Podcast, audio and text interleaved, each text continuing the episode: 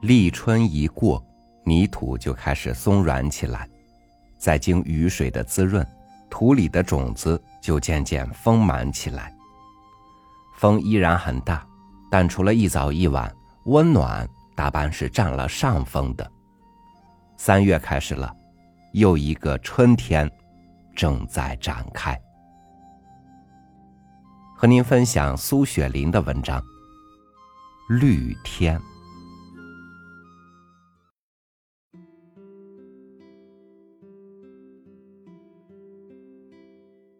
康的性情是很孤僻的，常常对我说：“我想寻觅一个水木清华的地方，建筑一所屋子，不和俗人接见。”在那里，你是夏娃，我便是亚当。我的脾气恰恰和他相反，爱热闹。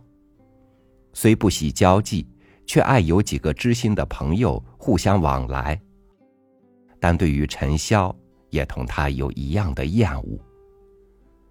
因为我的祖父都是由山野出来的。我也在乡村中生活了多少时候。我原完全是个自然的孩子啊。康因职务的关系住在 S 铺，我和他同居在一处。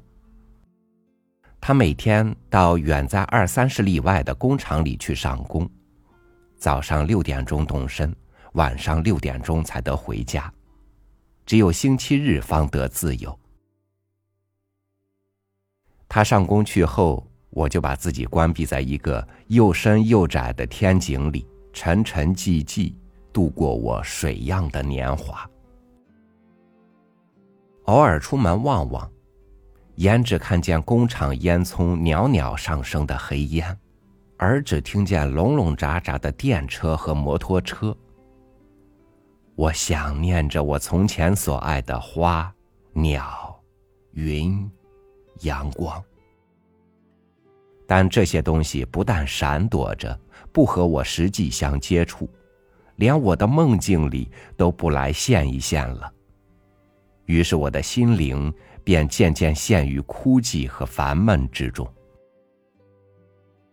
我曾读过都德磨坊文读。最爱那西简先生的小羊的一篇。现在我也变成这小白羊了，虽然记在芳草芊芊的卷子里，却望着那边的崇山峻岭，幻想那垂枝的青松，带刺的野生花，银色的瀑泉，晚风染紫了的秋山。鼻子向着遥天，咩。发出一声声悠长的叫唤。某年，即 S 城为五十年未有之大热所燃烧的一年。某月，即秋生和鸿雁同来之一月。我们由 S 铺搬到 S 城里来了。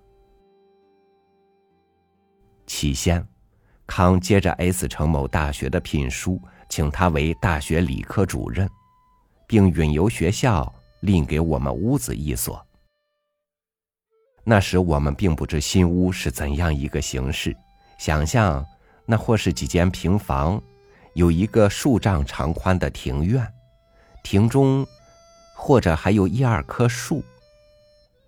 但这与我已经很好。我只要不再做天井底下的蛙，耳畔不再听见喧嚣的车马声，余愿已足。住屋就说狭小，外面旷阔清美的景物是可以补偿这个缺点的。所以康接到聘书之后，心里尚在踟蹰不决，我却极力的怂恿，呵。西简先生的小羊已经厌倦了乍和倦了，他要毅然投向大自然的怀抱里去。康于是决定了赴 S 城教书的计划。行李运去之后，康先去布置，我于第二天带了些零碎的东西离开了 S 铺。我虽然在 S 城住过半年，但新屋的路却不认识，同车夫又说不明白，我便到 H 女学校请校长骆女士引导，因为我曾在这个学校授过课，和骆女士颇有交情。骆女士是美国人，性情极为和蔼，见我来很高兴，听见康也来 S 城教书，更为欢喜。他请我坐了，请出他朋友沙女士来陪我，又倒给我一杯冰柠檬水。两个钟头在火车里所受的暑热，正使我焦渴呢。喝了那杯水，真是甘露沁心的爽快。我谈起请他引导去看新屋的话，骆女士说：“那屋子很好。”我常常想住而不可得，你们能够拎到这样的屋，运气真不错呀。他们住在这样精雅的屋子里，还羡慕我们的屋吗？我暗想。喝完冰水后，他和沙女士引我走出学校，逆着刚才来的道路，沿着河走了十分钟，进了一堵墙。我们便落在一片大空场之中。场中只有一个小茅庐，余无别物。我正在疑惑，骆女士指着屋后一道矮墙和一丛森林的树木说：“你们的屋子在这墙里。”推开板扉，走进那园，才发现了一座极幽倩的庭院。呵，这真是山穷水复疑无路，柳暗花明又一村。走到屋前，康听见我们的声音，含笑由屋中走出。骆女士和他寒暄了几句话，便作别去了。等他转过身去，我就牵着康的手，快乐的直跳起来。有这样一个好地方，我真做梦也没有想到。我们牵着手在园里团团的走了一转，这园的风景便都了然了。园的面积约有四亩大小，一座坐北朝南、半中半西的屋子位置于园的后边，屋之前面及左右长廊围绕，夏可以招凉风，冬可以复轩日。这园的地势太低，而且杂树蒙密，日光不易穿漏，地上有些潮湿，所以屋子是架空的，离地约有六七尺高，看去似乎是楼，其实并不是楼。屋子下面不能住人，只好堆煤、积柴，或者放置不用的家具。园中上有一个土墩，土墩上。可以眺望墙外广场中青青的草色和那一双秀丽的塔影。园中的草似乎多时不曾溢除了，高高下下长了许多杂草，草里纠缠着许多牵牛花和鸟罗花，猩红万点，映在浅黄浓绿间，画出新秋的诗意。还有白的雏菊，黄的、红的大丽花，繁星似的、繁星似的金钱菊，丹砂似的鸡冠，也在这荒原中杂乱的开着。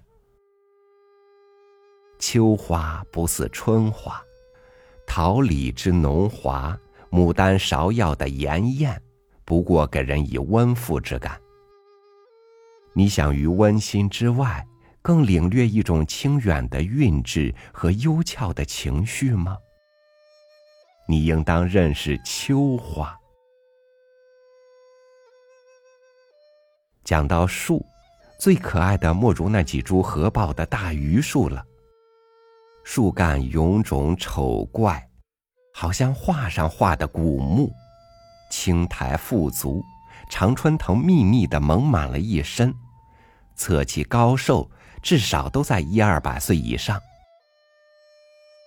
西边一株榆树已经枯死了，紫藤花一株，附它的根蜿蜒而上，到了树巅，忽又倒挂下来，变成可脚引荐的姿势。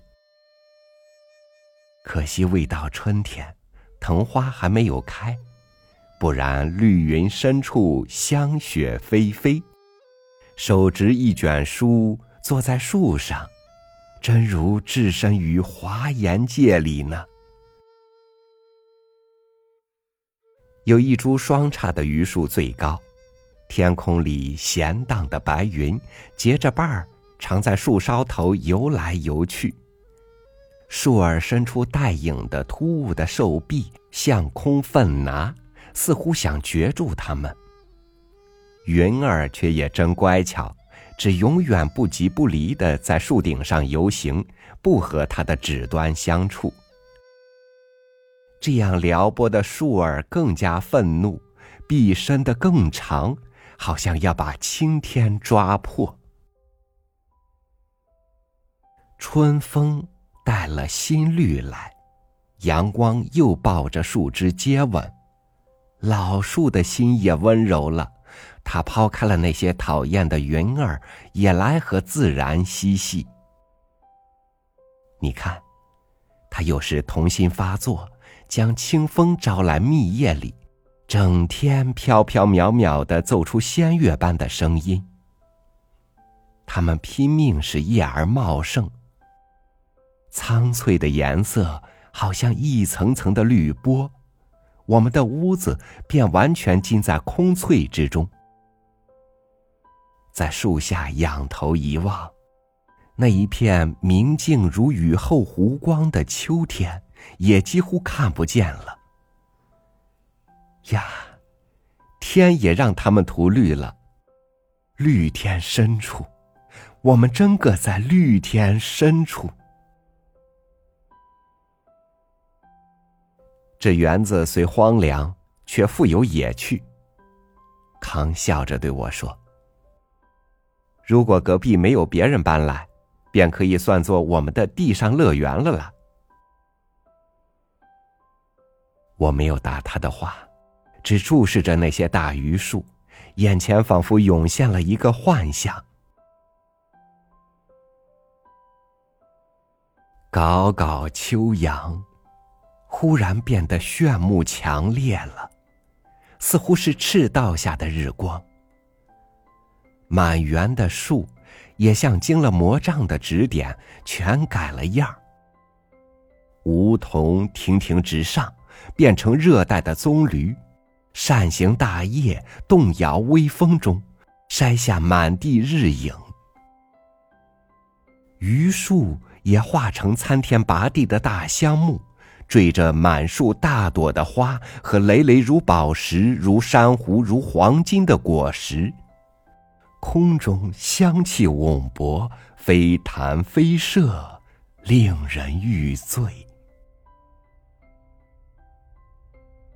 长尾的猴儿在树梢头窜来窜去，清洁如飞。有时用臂儿勾着树枝，将身悬在空中，摇摇晃晃的打秋千玩玩。骄傲的孔雀，展出它们锦屏风般大尾。带着催眠的节拍，徐徐打旋，献媚于他们的雏鸟。红嘴绿毛的莺歌和各种各样的珍禽异鸟往来飞舞，不停的唱出婉妙的歌声。树下还有许多野兽类，但它们都是驯扰不惊的。毛烈壮丽的狮子。抱着小绵羊睡觉，长颈鹿静悄悄在数丈高的树上摘拾新鲜叶儿，摆出一副哲学家的神气。金钱豹和梅花鹿在林中竞走，白象用鼻子在河中汲水，仰天喷射，做出一股奇异的喷泉，引得河马们张开阔口，哈哈大笑。这里没有所谓害人的东西，鳄鱼懒洋洋的躺在岸边，做他们沙漠之梦去了。一条条红绿斑斓的蛇，也不想劝人偷吃什么智慧的果子，只悠闲的盘在树上，有时也吱吱的唱他们蛇的曲子，那声音幽异、悠长，如洞箫之夜风。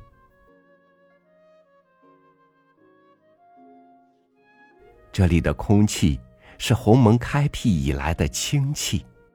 尚未经过市场尘埃的混浊，也没有经过盘都兰香中虫翅的扰乱，所以它是这样纯洁，这样新鲜，包蕴着永久的和平、快乐和庄严灿烂的将来。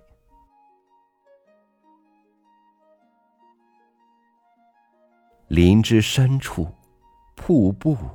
如月光般静静泻下，小希儿带着沿途野花野草的新消息，不知流到什么地方去。朝阴夕阳，气象变化，林中的光景也是时刻不同的。时而包裹在七色的霓虹光中，时而隐于银沙般的雾里。流泉之畔。隐约有一男一女在那里闲步，那就是人类的始祖，上帝用黄土团成的人，地上乐园的管理者。你又痴痴的想什么呢？我们进屋里去吧。康用手在我的肩上一拍，呵。一切的幻象都消失了，我们依然在这红尘世界里。世上哪有绝对的真幸福呢？我们又何妨将此地当做我们的地上乐园？一切我们过去生命里的伤痕，一切时代的烦闷，一切将来世路上不可避免的苦恼。都请不要闯进这个乐园来吧，让我们暂时做个和和平平的好梦。乌鸦，休吐你不祥之言。画眉，快奏你新婚之曲。祝福地上的乐园，祝福。园中的万物，祝福这绿天深处的双影。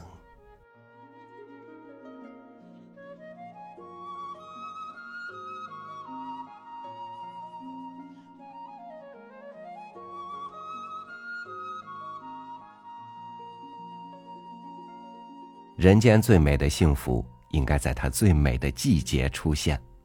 愿你的三月，如出土的嫩芽，充满幸福和希望。感谢您收听我的分享，我是朝雨，祝您晚安，明天见。